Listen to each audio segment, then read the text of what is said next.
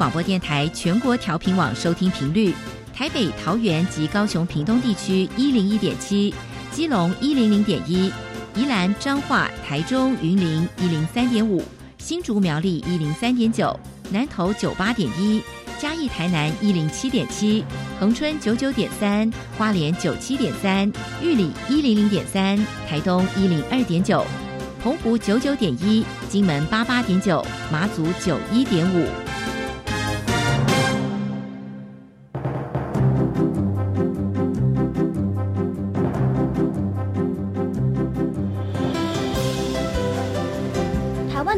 要怎么做，才能使孩子面对未来的社会呢？当我们期待学习者改变的同时，也期待教师的教学方法跟着改变，家长的观念也一起改变。一起携手，协力同行。于林校长带您探索、自发、互动、共好的十二年国教新课程，听见台湾教育的改变。欢迎收听《国教协作向前行》。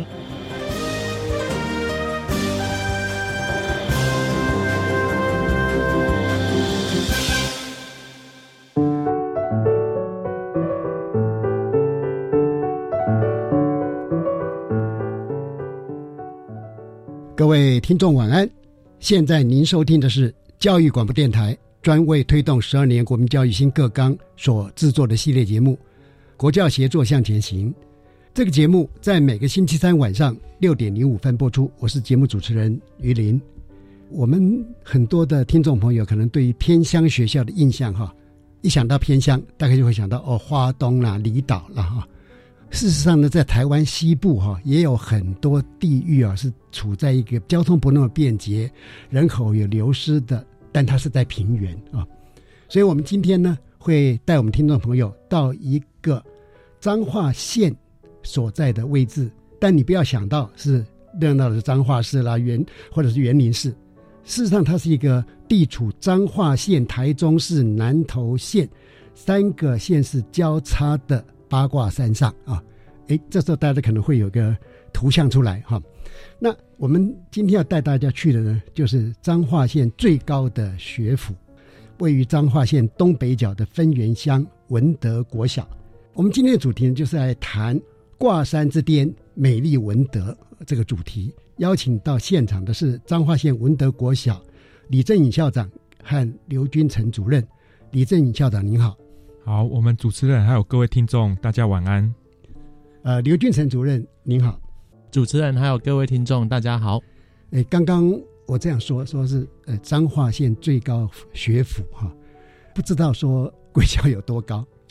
就像刚才主持人讲一样，我们在西部啦哦，那彰化大家第一印象就哎，就不是都是平原嘛？对啊。但是我们彰化有一座山，就是八卦山。很出名，对，很出名。那八卦山虽然是山啊，但是没有很高啊，是是海拔三百五十二公尺。是，那我们我们学校刚好在八卦山的最高哦，所以刚好就是我们号称彰化最高学府。嗯，哎，就在我们学校文德国小。我觉得呃，最高学府不但是一个物理的数量，呃，我我相信呢，可能还有含很多人文的意涵嘛，哈。嗯。那呃，是不是请校长哈？也简单的开始，呃，为我们介绍一下贵校的一些特色啦、历史啦，或者您觉得很有趣的，可以跟我们听众朋友分享的。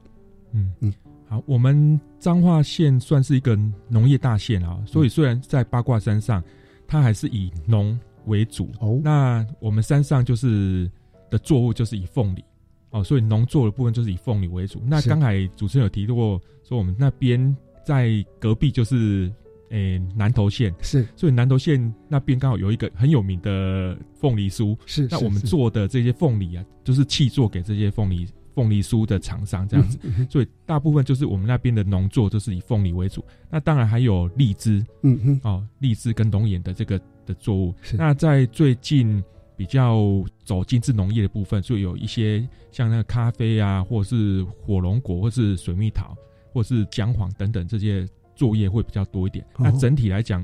就是说还是以农为主和一个小农村这样子。是是，刚刚呃，您提到有一个很棒的凤梨酥的品牌哈，对，刚好在台北哈，呃，我家附近。那么，而且我很欣赏的就是它能够用在地的土凤梨来去做。我就是说，一方面又环保，那对整个呃文创经济，因为它的包装啦，或者它的那个品味哈，呃，相当好。啊，有机会我可以请你们到 喝咖啡。好，那是不是这样好？因为我们今天之所以邀请文德国小这个李正校长跟刘俊胜主任来，就是我们知道贵校是一个。非常有特色的学校，而且在过去这么若干年当中，哈，在团队的努力之下，有得到非常多的奖项，哈。呃，校长也可以待会儿逐一的来为我们做介绍，哈。我们知道说贵校曾经得过阅读磐石奖，那您在大力推动这种语文教育来提升学生阅读力，哈，这个成绩当然是令我们激赏。那我们比较有兴趣，也想请问校长说，哎，当初怎么会想到说用语文教育作为切入点？另外呢，就是说在推动的时候呢，我相信一定是经过很缜密的思考了、筹备了、酝酿了、推动了，然后最后才有一个杰出的成果，是不是？请校长能够整体性的为我们做一个介绍。因为我们学校是属于处在山上的片源小学，嗯嗯，那其实资源相对来讲会比一般都市还来的，就是说弱势这样子。是是，所以我当初就觉得说，小朋友。就是要透过语言，透过阅读，嗯嗯，来等于说他那是他的一个工具，是好。那他有透过语言，透过阅读的这个工具，他才能够跟世界接轨，走出他的家乡这样子。所以，我们学校一开始就是在语言在阅读的部分就非常的着重。那也有可能就是当初因为这样的一个想法，其实我们不是为了要参加阅读磐石而去做这些东西，是因为。这些东西是我觉得以孩子来讲，尤其是偏向孩子来讲，这是他跟外界衔接的一个重要的一个工具了。所以，我们当时才会透过跟老师一个取得一个共识，然后来推这样的一个课程。我很欣赏刚刚校长讲的那句话，就是我们在推动语言教育的时候，语文教育的时候，不是为了得奖而来推动，嗯而是它有符合教育本质的部分。你刚讲的话，哈。还让我想起我最近很喜欢的一位哲学家讲的话，维根斯坦他说：“他说我的语言极限在哪里，我的世界就到哪里。”换句话讲说，贵校在推动语言教育，让孩子他的语言极限扩展到更远的地方、更宽的世界的时候，他的世界他就可以在这里面奔驰啊。那也请校长介绍一下是怎么样逐步推动啊，这个会有这么丰硕的成果。对啊，就是我觉得就是因为这样一个刚才讲的这样一个理念，所以我们跟老师来做讨论，说可以做哪一些的的一个作为是哦，然后让小朋友可以就是说去探索跟外界的环境去做衔接，然后包括我们办了很多，比如像把资源引进来啊，真人图书馆啊，然后还有去走读啊，甚至。后续用很多资源啊，包括数位科技等等这些，那其实我也都可以透过我们诶刘主任来做一些介绍来补充这样子。对，我想哈，学校能够办得这么好，除了有杰出的领导者校长之外，哈，我们的行政团队也很重要。请刘主任。各位听众好，我们学校在推动阅读的方面呢，就我们像刚刚有说，我们除了引进那个真人图书馆之外，就是我们每个每个月都会邀请一些各行各业的。专家过来跟大家分享一下他的一些历程，然后我们还有跟那个故事阅读协会合作，然后他们也会每个学期会来我们学校两次来做说故事的活动。对，另外我们也有跟县府申请那个阅读写作营的计划，我们利用寒暑假会开阅读写作营的营队，然后聘请专业的老师来带学生来进行阅读，然后把它。利用写作方式也增进他写作写作能力。除了这个之外，我们还有一个比较大的特色，就是这几年我们跟那个素养品学堂 Pagamo 那边合作。我们之前就是像有看到这个叶秉成教授他那个讯息嘛，然后我们有去参加那个二十四小时不断电的品学堂的这个计划，我们很荣幸有获得补助。然后补助之后就是。那个品学堂，他 Pagamo 一个礼拜会给学生们四篇的文章进行阅读，就用电子的部分，然后学生就会利用阅读课还有亲子共读的部分来进行阅读。我们就会想说，哎，就只有单纯阅读效益，我们希望效益能够更大更广，所以我们就是有进行一些延伸的活动，就是 Pagamo 它每个礼拜都会有四篇的文本嘛，我们就会从文本里面挑一些比较有趣的，或者是跟我们校本。生态有结合的课程来做一些延伸的学习。哎，我举个例子来说，像假如他有讲到一些生态的，可能凤梨，我们就会安排。哎，刚好讲凤梨，我们学校特色周边又有凤梨田，就会带学生出去参观凤梨田。如果有介绍到咖啡的文章，我们就会带学生去咖啡园去体验，然后去认识咖啡豆的栽培的过程。然后老师们也很用心，就是他们之前有介绍一些什么如何看车票，如何去搭公车。啊我们那边因为比较山上，学生比较没有搭公车的经验，所以老师们就会特别安排，就是让学生们去搭公车去我在山丘，或者是去八卦山那边做个一个小旅行。然后这些都是老师们的配合，让学生们。除了阅读之外，能够把阅读转为实际的体验，我们就希望这样子能够丰富学生的视野，也让阅读更加的深化。嗯，对，哇，太棒了！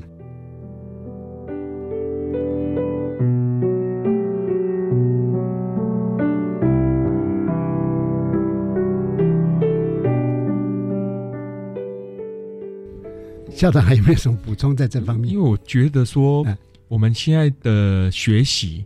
虽然现在的观念比较开放，家长的观念也不会说一直着重在成绩，但是很多时候就是说，尤其是偏乡的孩子，他其实不是能力差，他只是可能文化刺激不足。对，所以我们希望说，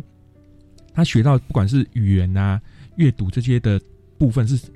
帮助他去跟真实情境去做结合。所以我也很感谢我们学校老师都愿意，比如像刚才提到的，哎，他去读到这些文本啊的这些文章，那老师会。无所不用其极的安排他去做跟实际的生活做体验的一个结合，嗯，啊，包括不管是实农教育的过程啊，还是交通工具啊，还是比如说有一些参访，或是我们刚才提到的真人图书馆，我们就是把那些业界的专家引进来。那这些业界专家，我觉得也蛮感动，就是说他们也不计酬劳，或者是不计说啊 距离的远近，他们愿意到学校来跟孩子分享，拓展孩子的一些。就是说视野跟那个他的一个观念，那我觉得透过这样的引导，孩子就是会越来越棒，这样子是。呃，这一点我真的要非常的敬佩贵校校长跟老师们哈。当然，最后你们得到的这个所谓的阅读磐石奖的肯定啊，当然我唱个高调了，哪怕今天你们没有得到阅读磐石奖，为孩子为老师带来成就感跟学习成效。也是让我们非常敬佩哈。从刚的讨论里面呢，我觉得有几点是贵校做的很棒的哈。第一个就是真的运用了数位科技等等，让孩子在没有走出学校，他就已经跟外界接触，比如说跑 game 或者品学堂，他们都不在脏话。可是你们可以让你们的孩子的学习触角延伸到这么远的地方。第二个哈，还有注意到非连续文本的阅读，因为我们通常就就是啊。很棒的诗啦、小说啦、散文呐，都忽略了非连续文本。比方说，哦，一张广告纸，或者一张车票，或者一一个说明书等等啊。那这种就是真的符合我们新课纲里面所强调的素养导向，在真实情境里面，让他觉得语文是有用的。那学校的安排，我发现听说读写都有，尤其还有表达。嗯，因为表达呢是人的天性。尤其孩子接受这么棒的文化刺激之后，如果没有让他发表，哇，那太可惜。他们也会觉得说，哎，他有很多话要讲，或者他有很多故事想描述，或者他有很多感觉想要表达。啊，那真的这个部分，我们觉得说，怪不得可以得到这个阅读磐石奖是实至名归了哈。好，哎，我们要一个一个主题 来请教哈，因为我们这样听起来，温度我想还是一个偏远的学校。而学校是小校哈，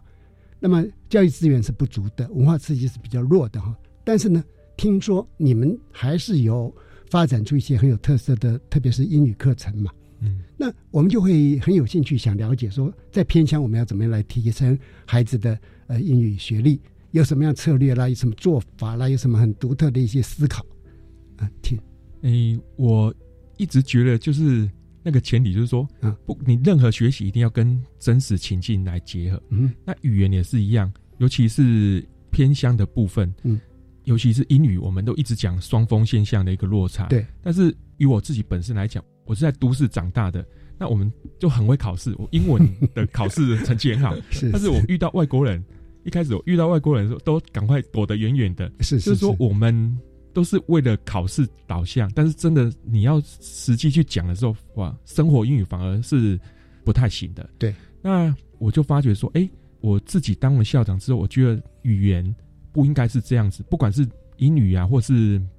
任何语对闽南语啊，或者各各各其他的语言都是一样，就是它是要生活化来运用的。所以当时我觉得说，哎，我又要解决这个英语的以偏向来讲，英语的落差双峰现象的一个落差，那我就觉得说，那以英语来讲的话，尤其是不可否认，它是算是现在国际化的一个算是主流的一个语言工具了哈。所以我们在大部分学校还是选。英语为第二外语的部分来来做学习。对，那我要推这个英语的部分，我就希望说，孩子是不害怕英语，敢讲。所以我希望的英语的教育，就是说他能够有外师，或是有外国人，不管是常驻还是比如说是总点还是怎样，就是引进各种的机会，让小朋友就是自然而然的学习，就是说不害怕这个语言的这种接触。那我也很感谢，就是说。其实像教育部啊，或是民间很多单位的资源，其实对偏乡学校来讲，有非常多的计划，还有补助的资源可以申请。所以，比如像这个以英语来来讲的话，其实就是很多学校算是怕或担心而已。不然，其实我觉得，诶，如果以教育资源来讲，我觉得教育部也投入非常多的资源在偏乡学校。所以，以英语教育来讲的话，我觉得我们算是。申请很多计划来支持这样子哦，对，那这个部分其实我们主任也可以补充一下，比如说像我们有请了哪些的计划，然后来来对学校的语言教育，尤其是英语教育的一个支持这样子。好，呃，请刘俊成主任。好，我们学校那个英语教育的计划。就是像一开始我们有申请那个 ETA，ETA 计划就是有一些外师会来我们学校进行授课，协助授课的部分。然后最近这几年，我们教育部有推动那个双语国家的政策嘛，然后我们就有申请那个双语计划。我们现在已经迈入迈入了第三年。哦，对，那双语计划就是他会希望采用课式英语来进行授课，但是主体的部分，主要的学科内容其实还是用中文上，只是一些指令语是希望能够。用英语的部分来进行学习啊，当初会导入这个也是像刚刚有提到说，希望学生能够接触英语、习惯英语。对，所以我们有用这个计划再延伸，像我们暑暑假也有办那个国际教育双语，因为我们也有申请国际教育的计划。哦，对，是教育部的那边的。然后我们彰化县政府也是有一些英语日的计划，或者是说奠基。学生英语跟提升老师英语的一些相关的计划，我们全部都要申请进来。所以，我们学校英语计划基本上都有。对他刚刚有提到说英语策略的部分啊，除了寒暑假的国际教育英语营之外，我们诶每个礼拜的也会有两天的课后的时间，我们会办那个学生的英语奠基营，就是一些程度比较不好的学生，我们希望透过这英语奠基营来提升他们的英语能力。那程度好的学生，我们有分班制，就是请外师来。用全英文的方式，然后让他的程度能够更突破。所以我们的英语其实有，就是有分分程度来进行授课。嗯，然后在双语，刚刚说双语教育的部分啊，我们刚刚有一直提到说，诶，学生的英语能力要提升。其实除了学生英语提升之外，我们学校还有一个特点，就是我们对老师，就限制老师的英语能力的加强跟提升的部分，我们也有琢磨。因为英语教育，我们校长理念就是不是只有英语老师在提升，对对。对，学生，我们希望我们一般的老师的能力也能够跟着提升，呃，在课堂上也敢说敢讲，所以我们每个月都有安排那个外师跟行政人员，还有跟导师来进行英语提升授课的部分，所以我们老师自己其实也都有在做英语的真人，嗯嗯，对，所以哈，贵校在整个英语课程发展或者教学的进程上面有比较完整的思考了。嗯啊，比方，呃，听起来就是不管是彰化县的呃资源，或者是教育部的资源，哈，贵校都不放弃。对对对对，老师会比较辛苦啊。呃，是，呃，的确，老师们会辛苦。呃，有时候我们会想说，嗯，在当前这个整个世界往国际化的方向、全球化方向走的时候，哈，这个英语能力是变成我们跨出和接触世界的一个媒介啊。那在这个时候，孩子是站在老师的肩膀之上来看世界。当某一所学校老师的英语能力水准是相当整齐的时候，哦，相信了，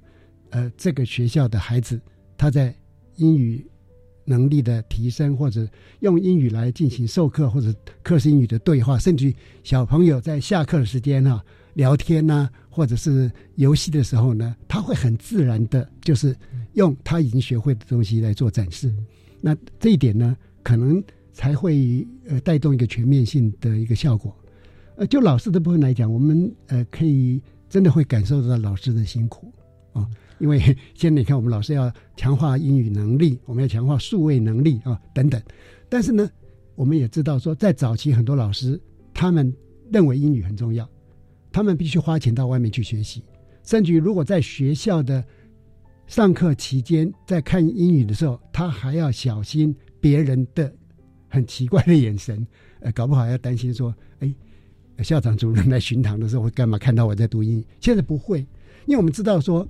老师他在英语的能力越高的时候，他有能力哈，直接从国外去汲取更多的教学方面的智慧啊。好，那这个部分我们也期待说，在贵校哈，在推动几年之后，会看到一些更具体的成果。不知道校长现在是不是也初步看到了某一些值得让我们觉得。很有成就感、很开心的部分。对，其实我要讲的就是说，其实语言就是沟通的工具，不管是任何语言都是一样。所以英语的部分，我也很感动，是说这几年，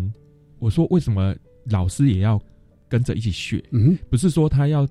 讲的多流利，就是说老师是一个带头示范的动作。他如果老师都敢讲，比如说像校长，我自己也都就在，比如说像晨会的时候，或者是在升旗的时候讲，那。你在讲的过程中，我我就遇到说有一个六年级的小朋友说啊，校长讲这样也敢讲，对啊，那就是他会有比较大的一个信心。校长是故意讲的很没有，我我也没有，我们也没有讲的很好，但是就是说，我觉得说营造那个哎都敢讲。那比如说像我们有外事进来之后，像我记得有一年，就是说让他很自然而然接触到外国人，他不怕。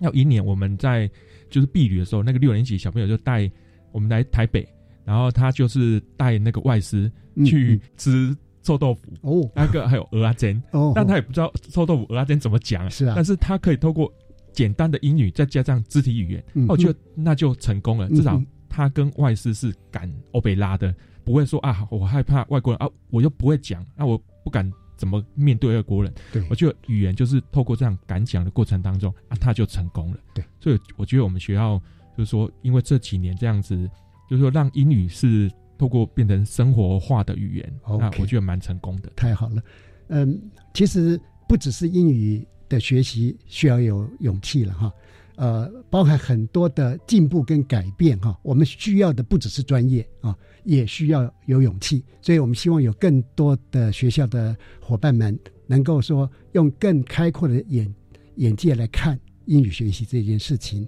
呃，当我们成人不那么害怕英语的时候，我们的学生小朋友们也会跟着我们一起很开心的去学英语哈。好，我知道贵校还有很多呃值得我们进一步来探索的哈。现在我们就先听一段音乐，之后再继续来请教彰化县文德国小李正宇校长和刘俊成主任。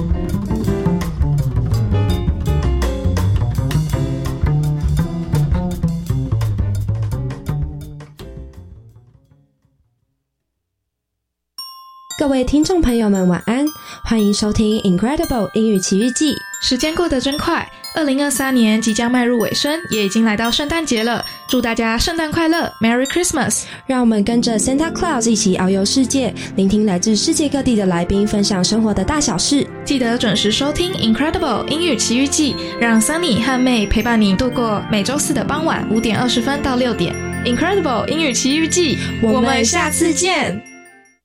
我答应阿妈下课后要教她如何使用 PPT。哎，不跟你说了，我得赶快回家了。哇，你阿妈很潮哎，居然想要学 PPT。我阿妈不只学简报，她还上社区大学的课程哦。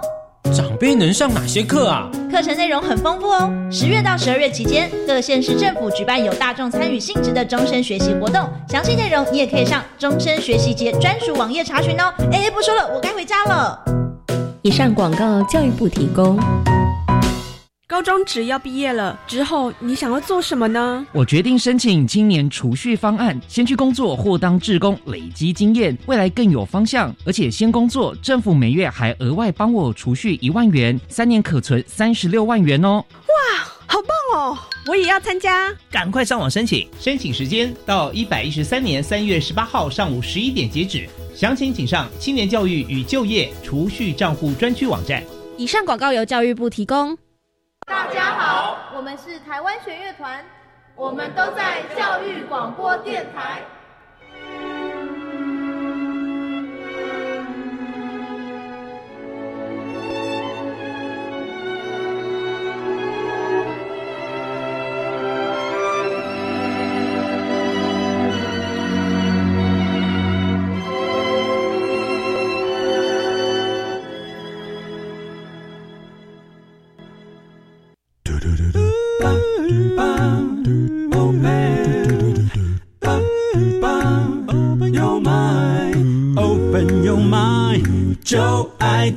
教育电台。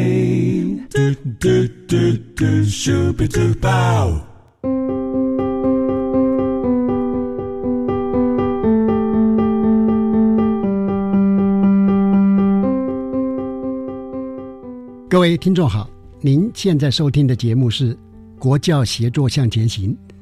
今天我们的主题是“挂山之巅，美丽文德”。现场访问的是。彰化县文德国民小学李正宇校长跟刘君成主任，刚才听了呃两位对英语课程或是国际教育的呃介绍哈，真的非常精彩。不知道校长还有没有从呃这样的一些课程推动哈，您有看到哪些开心的啦或者可喜的现象？像刚才提过的我们的英语的部分，嗯，哦，那接着就衔接到国际教育，比如像我们我们因为在八卦山上，那其实。八卦山的生态也是蛮丰富，所以我们生态教育也是算我们校那个校定课程的其中一环。是，那我们就是因为当时在八卦山的部分有发现了的石虎吧，我们跟那个特有生物中心合作，他他认为说，哎，浅山这边八卦山也应该是会有，所以他就带我们孩子去一起去去做这种生态的一个踏查。那真的果真被我们拍到有石虎，有石虎这样子。嘿，那。也是因为这个机缘，我们就是串起，哎，有一个八九十岁的那个拉拉贝，他就是帮我们跟日日本的那个对马岛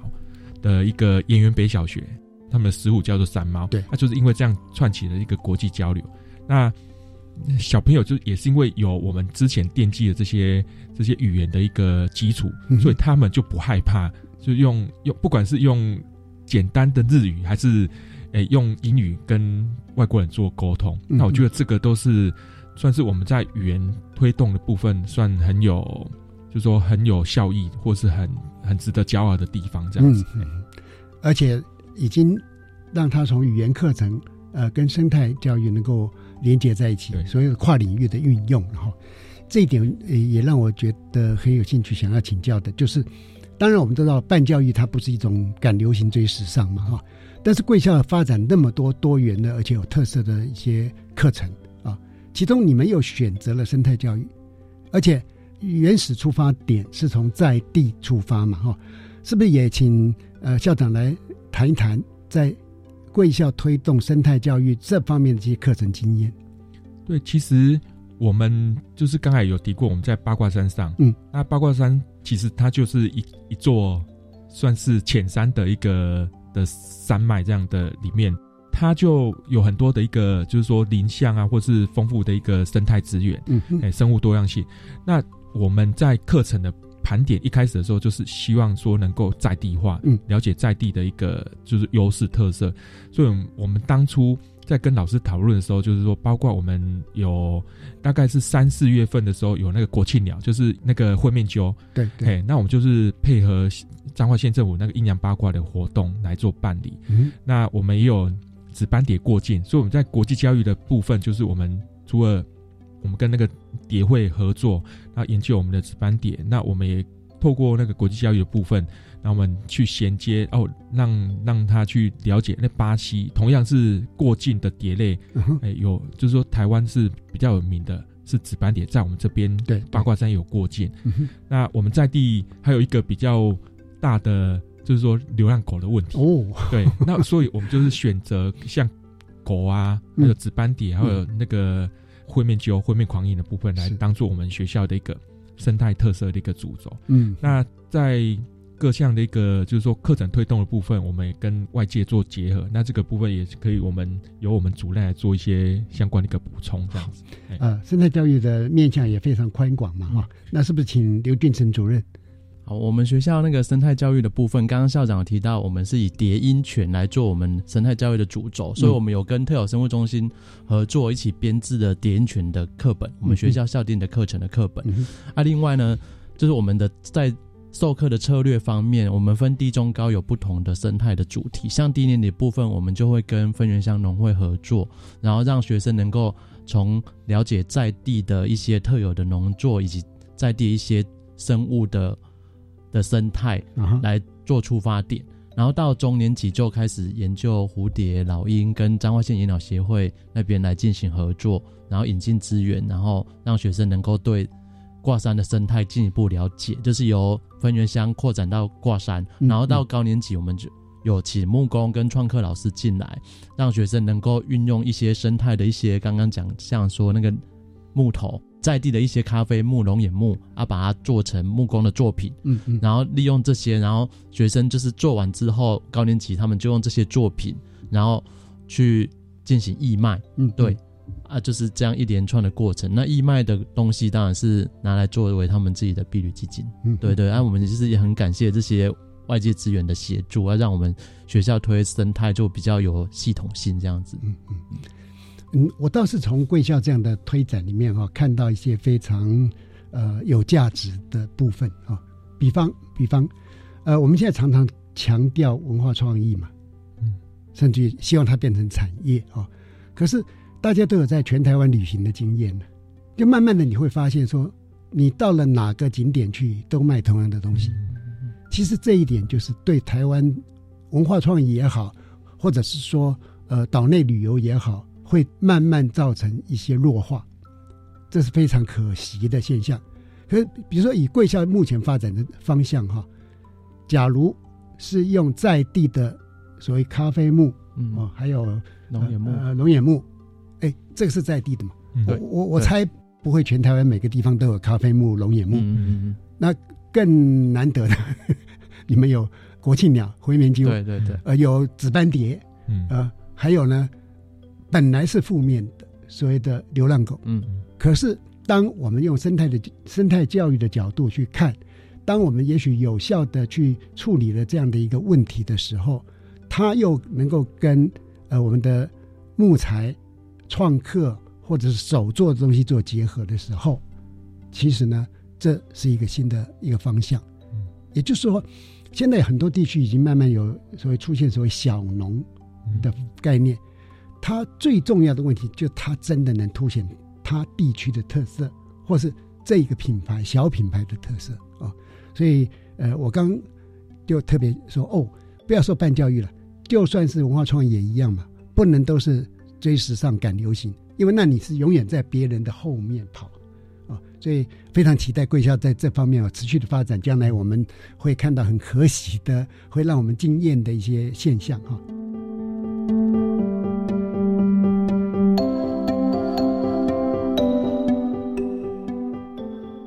当然，我们刚刚呃享受了你们非常多的成功的经验哈。哎，校长是不是还有一些要？对我我我们就是一直在反思啊。其实这个课程都是滚动式的，因为我们一开始就是说生态的部分，比如说像灰面鸠，它也是可能是三四月份过境。对，那可能紫斑蝶它也是有季节性的一个过境。嗯，但是我们从生态当中，我们最主要是要教孩子什么？对，所以我们就是从这个观察，从了解、认识这个生态过程当中。然后来教导孩子去，哎，怎么去尊重这个生态环境？怎么去尊重，比如说像流浪狗，怎么去尊重这样的一个生命？所以我们希望说，透过生态的一个教育的观察，这是等于说是比较知识性的一个层面。嗯，但是要转回对人文的一个关怀，我们就回扣到生命面这样子。所以我们的校定课程的主轴就会从生态涵挂到生命。那刚才提过，就是说，包括像。哎，我们刚才主任提到那个高年级，让他去用在地的一个素材，那它可能是，比如像在地龙眼、荔枝，它可能每一年固定都要修枝，它才会长得比较好。哎，那修枝下来的这些的算是废材、废料的部分，我们就让它再活化、再创生，透过木工手做这样子，那做出来这些东西就是一个文创商品，那它就是去义卖。所以我们透过这样一个从生态教育关怀到生命。然后结合地方创生的部分，然后做文创，那这些的东西，它可能就是除了是对生命一个关怀尊重以外，他也建立他的一个自信心，不会让孩子就就啊，我我自己在偏乡学校的话，我好像就觉得说我缺乏那个认同，对，不会，现在不会，对，他会觉得说好像我自己就是比较弱一点点，跟别人比起来比较，他会有有信心，然后再加上我们前面讲的语文的工具，他有拓展他的视野。那再加上他自己有信心之后，那我觉得这样的一个能力的培养，那我觉得就是可以让他未来，就是说面对未来的时候，他可以更有信心的面对未来各项挑战。这样，我们非常欣赏贵校的，就是三度空间的立体的课程设计啊啊，校长刚已经做了非常好的诠释，我就不再呃重复哈。我们当然很开心有这么多好的。课程发展有这么丰硕的一些初步的成果嘛？哈，但是我们也会想问说，毕竟在偏乡办学校是有它的难度跟辛苦啊，也有很多我们说很难意想到的挑战。那么，呃，校长您在这样的一个学校里边是如何带领您的行政团队、教师团队，大家一起合作，会发展出呃你们共同的愿景？大家能够愿意这样做，虽然很辛苦 哈。香港也讲说，光是一个英语课程，老师必须要 终身学习等等。那是不是哎，也可以谈一谈您的呃心得或是心路历程？嗯嗯，其实我一直在跟老师讲，就是说他自己，尤其是如果有小孩，更更会有感触。我一直在讲，跟老师讲说，你自己希望你的小孩子给怎样的老师教？你就成为那样子老师就可以了，嗯，对呀。那这个过程当中，就是不断的提醒，就是说他要不要忘了初衷。其实以现在社会上的氛围来讲，算是老师算是以目前社会上当中算是相对高薪有保障的一个行业。但是就是说，你很容易就是因为可能就是说保障太过，你可能就是停滞了，或者是不知道，哎，好像就是。就是在这个舒适圈之后，就忘了你的教育的一个初心。那我只是协助老师们换回他的初心。那，诶，我一直强调提醒老师说，你就是希望你孩子给怎样的老师教，你就成为那样的老师。而已。那，诶，相对性的。你也要给老师一些支持，比如说像老师需要的一个教学上的一个，就是说资源啊。但我没有没有什么钱，没有什么筹码可以给他任何的很很大的一个福福利这样子。但是就是说，包括一些可能让他可能减少他的教学干扰的部分，我们可以做到的，我们就是尽量让老老师就是专心在教学的的过程当中。那当然比较辛苦是行政，尤其我们主任啊，他就是一些行政事务，就是尽量不要去干扰到老师的一个教学。那我觉得就是说，就是分工负责，那把自己行政该做的做好，那老师把该做的教学孩子顾好，就可以减少彼此一个干扰。那这样子来讲的话，我觉得这样磨合下来之后，老师也觉得我们讲的是有道理的，也不会造成他很大的一个干扰，嗯，或是影响的话，他就会愿意去做，那也会比较愿意跟着来前进。比如说，像我们主任也可以分享一下他的辛苦，因为比较很多的一个行政，包包括我刚才讲的，我们学校计划很多，那比较辛苦面都是等于说是主任这这部分会比较辛苦。好，我一方面向刘主任致敬哈，啊，一方面一方面也很想听听你的心路历程。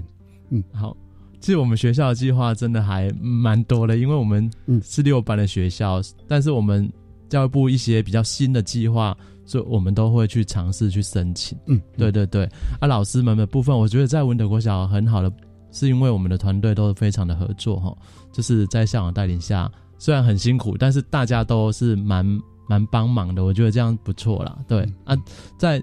执行这些面向的部分，辛苦的地方哦，我我觉得就是，我是尽量不要以。就尽量以不干扰老师们为原则，就是我会让老师们了解这个计划的重要性是什么，而它它的趋势，未来教育的趋势是什么，让老师们能够了解。然后我之前都大概一个每个月都会跟老师们机会听听他们的心声，就是他们可能有一些，我觉得当行政跟老师比较会有磨合的地方，就在于老师们可能会觉得行政都没有体谅他，都不知道哎。老师的辛苦是什么？是，所以我们就是每个月跟老师们聊一下，让老师了解，哎，我们在做什么啊？听听老师，之间知道，哎，我们的计划这样子掉下去，老师难度是在哪里？啊，这样子我们就互相磨合，对啊，然后让我们推行能够更顺利点。对，好的。特别校长刚前面那一段的心路历程的描述哈，我相信关心教育的伙伴或者社会大众听了都会蛮有感觉，蛮感动的。因为时间的关系，是不是请校长您用一分半钟的时间为今天的访谈做一个总结？诶，谢谢主持人。我觉得就是说，以偏乡小校来讲，其实资源没有像外界讲的这么局限啊。但是我觉得，就是你要方向正确，方向正确，然后理念正确，才不会就是说，第一个也是不会说浪费了那些社会上或是政府那些。善意的一个资源，嗯，那也不会让老师或是执行的这些地线成员无所适从，嗯，那当你方向正确，你你的态度正确的话，你用的这些资源，你就会全部回到孩子的身上。那你从孩子的一个表现过程当中，你会发觉说，孩子真的是他是有能力的。那偏乡的孩子，就我刚才一开始讲，他欠缺的不是能力，是一个机会。嗯，那当你用对好的一个资源、好的一个方法，那老师给他一个鼓舞、引导的过程当中，他的能力展出来了，那就是孩子的表现不会输于任何人。这样子，那这也是我觉得非常感动的地方。好的，本来我们今天是访问贵校哈，是从课程方面。作为我们的主题，不过在访谈过程当中，校长跟主任也同时带出了学校经营的一些重要的策略方案跟很上位的一些概念，呃，让我对校长跟贵校的包含老师们，我都非常敬佩，因为您能够对老师们这么真诚的提出他您的期许。您对于教育部跟社会大众对学校的关怀，你提出一个正面的回应，因为我们跟他们的资源引进之后结合，创造了更大的学习空间啊。那同时，您也对主动的带领行政团队、对老师他们可能面临的困扰呢，主动加以关怀。好的，呃，今天实在非常感谢两位哈，亲自到电台到现场跟听众朋友分享。呃，李正义校长、刘俊成主任，晚安。好，主持人晚安，各位晚安，各位晚安。好，呃，我们这一期节目的主题讨论就到这边告一段落。接下来是由白天主持的《笑声飞扬》，我们一起来听听校园中的精彩故事。你所不知道的校园新鲜事，都在《笑声飞扬》。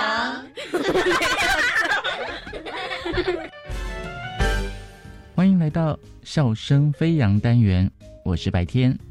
今天很高兴可以为大家邀请到的是新北市山之区新华国小的教导主任彭如华主任，好，嗨，大家好，主任可以先帮我们介绍一下你们的学校在哪边呢？在什么社区附近呢？好，我们学校啊是在三支，就是阳明山国家公园的山脚下。嗯，那我们呢是位在三支的新华里，所以大家可能冬天的时候会去天元宫，再往上面走一点就会到我们学校，或者是呢你有在网红景点甜心子，那也是我们学校周边的一个景点哦，大家都可以欢迎来新华国小玩。请主任帮我们介绍一下学校有什么比较特色的课程呢？就是呢，我们学校啊，其实在一百零六学年度的时候，在我们的前校长李连成校长的带领之下，是有荣获教育部的户外教育银质奖。透过这个计划呢，学校呢也建构了一些高空的探险设施，嗯，像是我们有高空的走神活动啊，然后还有高空的垂降跟滑降的课程。都让我们三支的孩子呢，比别的学校的小朋友多了一份勇敢之心。在新校长的林正胜校长的带领之下，其实学校呢积极的跟我们的社区结合，透过呢祖孙一起完成任务，让我们呢三只呢彼此之间的感情呢更深厚。那像去年的时候啊，学校的小朋友跟我们社区的耆老，那他们呢用歌声，然后用闽南语呢也唱出这一甲子的一些历史人文。那我觉得呢，这也都是我们学校很棒的亮点。是，嗯，老师，那因为我听说三只有很好吃的美人腿。也在你们学校附近吗？茭白笋的话，因为我们学校是比较偏山区的部分，茭白笋可能就是要到我们三支的市中心那边，那边的话呢会比较适合。我们学校这边呢也是有很丰富的一些农作物，像是我们三支很有名的地瓜，其实也都是产地都是在我们这边。是。所以，关于一些食农教育啊，可以提倡祖孙可以一起来玩啊，一起做，一起煮食。所以学校也有很多相关的一些活动喽。有，我们学校其实都有提供这样子的课程给我们新华国小的小朋友，让他们呢去学习。那我们学校也很开心，就是刚好聘请到一位就是有这种厨师执照的老师，嗯，会带领小朋友去做一些烘焙的课程。是，那再搭配就是我们的三支新华里乐天社区那边的阿公阿妈，他们呢其实也是有一些烹饪的课程，然后就透过大家一起的这样子的一个活动。让我们彼此啊，就是把老少都结合在一起，透过我们新华国小去做一个牵手。嗯，主任是不是学校非常有意思，想要把学校打造成有个乐园呢？是不是校长有这样的一个想法？哦，对的，没有错，因为我们校长啊，其实跟我一样都是孩子王，我们就是很喜欢跟着孩子一起学习。嗯，那我们希望说呢，能够透过课程的设计，营造一个儿童新乐园。那这个“新”是新华的“新”，就是希望说，透过我们的课程啊，还有我们的一些专业的跨领域的结合，让小朋友呢可以有更快乐的童年。我们学校呢，就是目前是规划有四个乐园。园名称第一个呢，就是我们的食农乐园。那希望说跟刚才的内容一样，就是我们希望说透过祖孙一起，将我们在地的农作物发扬光大，自己种的自己吃也比较健康安全。透过这样子的农产品，也可以把我们社区的一些农作物啊，或者是一些产品给推广出去。是那透过这个活动呢，就是让孩子们呢能够更珍惜在地情。第二个呢，我们还有一个三语乐园，就是现在都知道教育部有说，二零三零年就是我们的双语的时代。那新华国小呢，除了双语以外，我们也加强资讯的能力，所以我们有成立一个三语乐园，希望说呢，孩子们在这个新时代就有更多的舞台，更多的方法可以表达自己。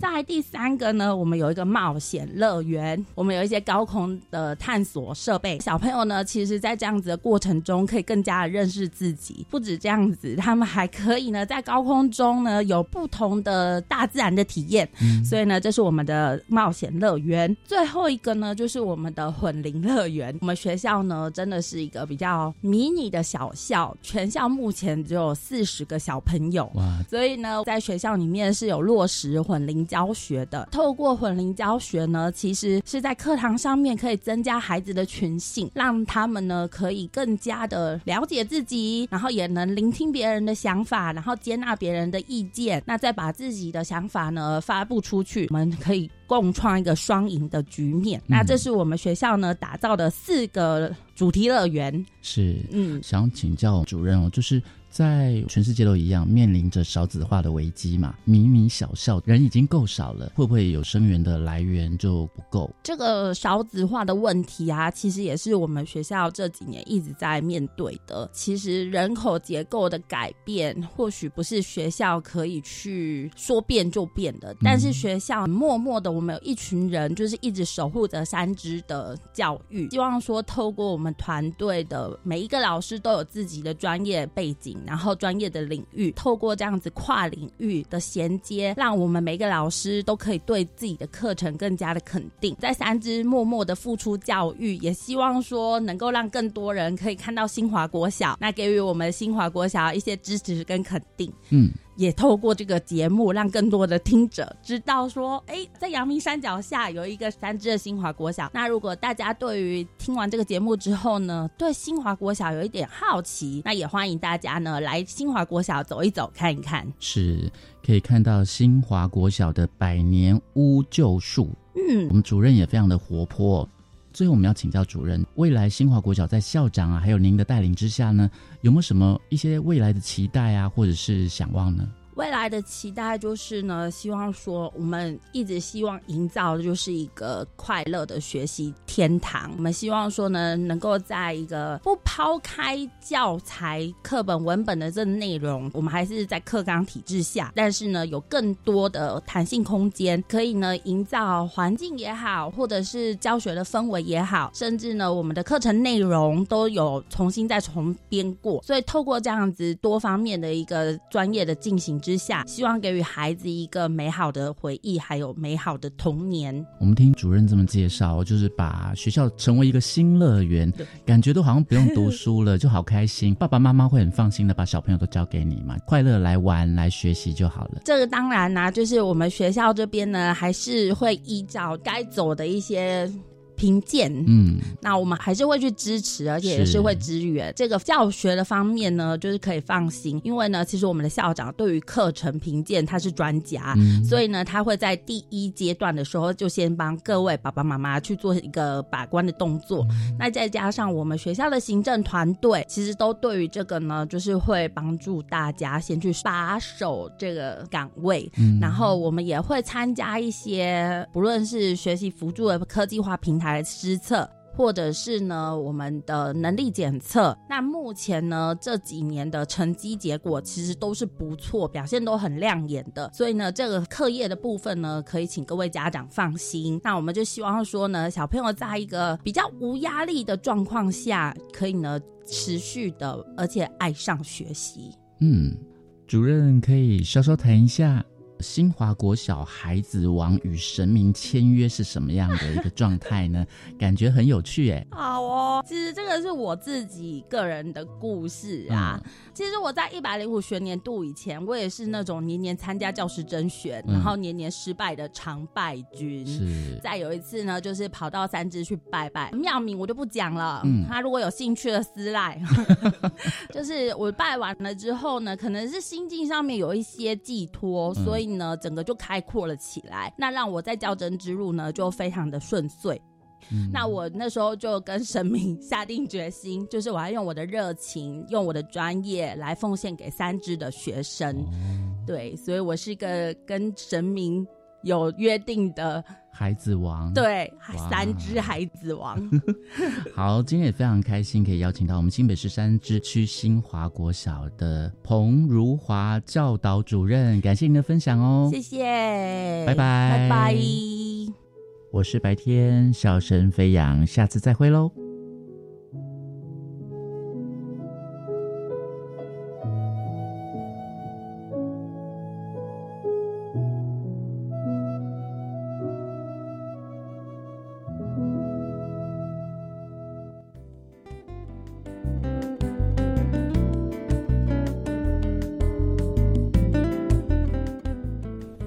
各位听众，感谢您今天的收听。本节目国教协作向前行，在每个星期三晚上六点零五分播出，欢迎您再次准时收听，再会。